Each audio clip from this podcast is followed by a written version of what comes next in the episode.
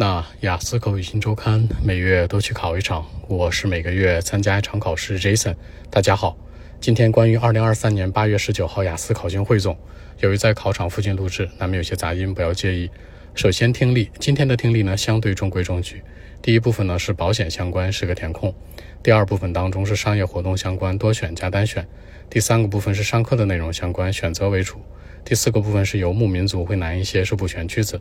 整体来说呢，难度系数中等偏上一丢丢。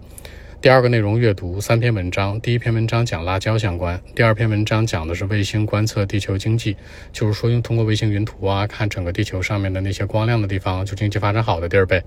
第三篇文章呢是儿童文学，那主要的题型呢是判断、填空、heading 和选择，整体题型都覆盖到了。而且今天的整体的阅读的难度系数呢算是中等偏上，其实比偏上的难度还要难一点。如果是按照百分比来看，百分之八十五的难度，那是这样的情况。其次呢是第三个内容写作小作文，今天考到了一个综合图，综合图很久都没出了，它主要考的是一个 line graph 加上一个 table，就是线图加表格。线图说的是呢平均工作时长的比对，表格呢是带薪休假的平均天数。整体来说呢，大家要注意，那这种组合图呢里面信息量可能比较大，不一定要写全面，要把特征写出来，最高值、最低值啊，里面的倍数关系啊，最大值、最小值一定要注意。好，大作文，大作文今天还比较友好，是道路交通安全相关的事儿。原题这样说的啊，一些认为呢，说公共资金应该被花在 roads 和 motorways 上面，就是说汽车和摩托车这种道路修建上，而不是花在这个公共交通体系系统。问你哪种程度上同意还是不同意？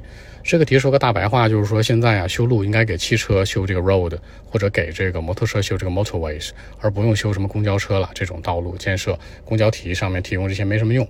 问你哪种程度上同意还是不同意？你这样。去理解就好了。其实按照这样的一个角度来讲的话吧，是比较自私自利的。因为大部分人，全世界的人口来讲，其实需要公共交通的还是占大多数。比如你按年龄来分，老中青，老年人开车的和骑摩托车的相对来说比较少，都是公共交通多，对吧？那你年轻人和上学的呢？上学的开车的、骑摩托车也很少。所以说，无论怎么样去看写这个文章，其实你通过。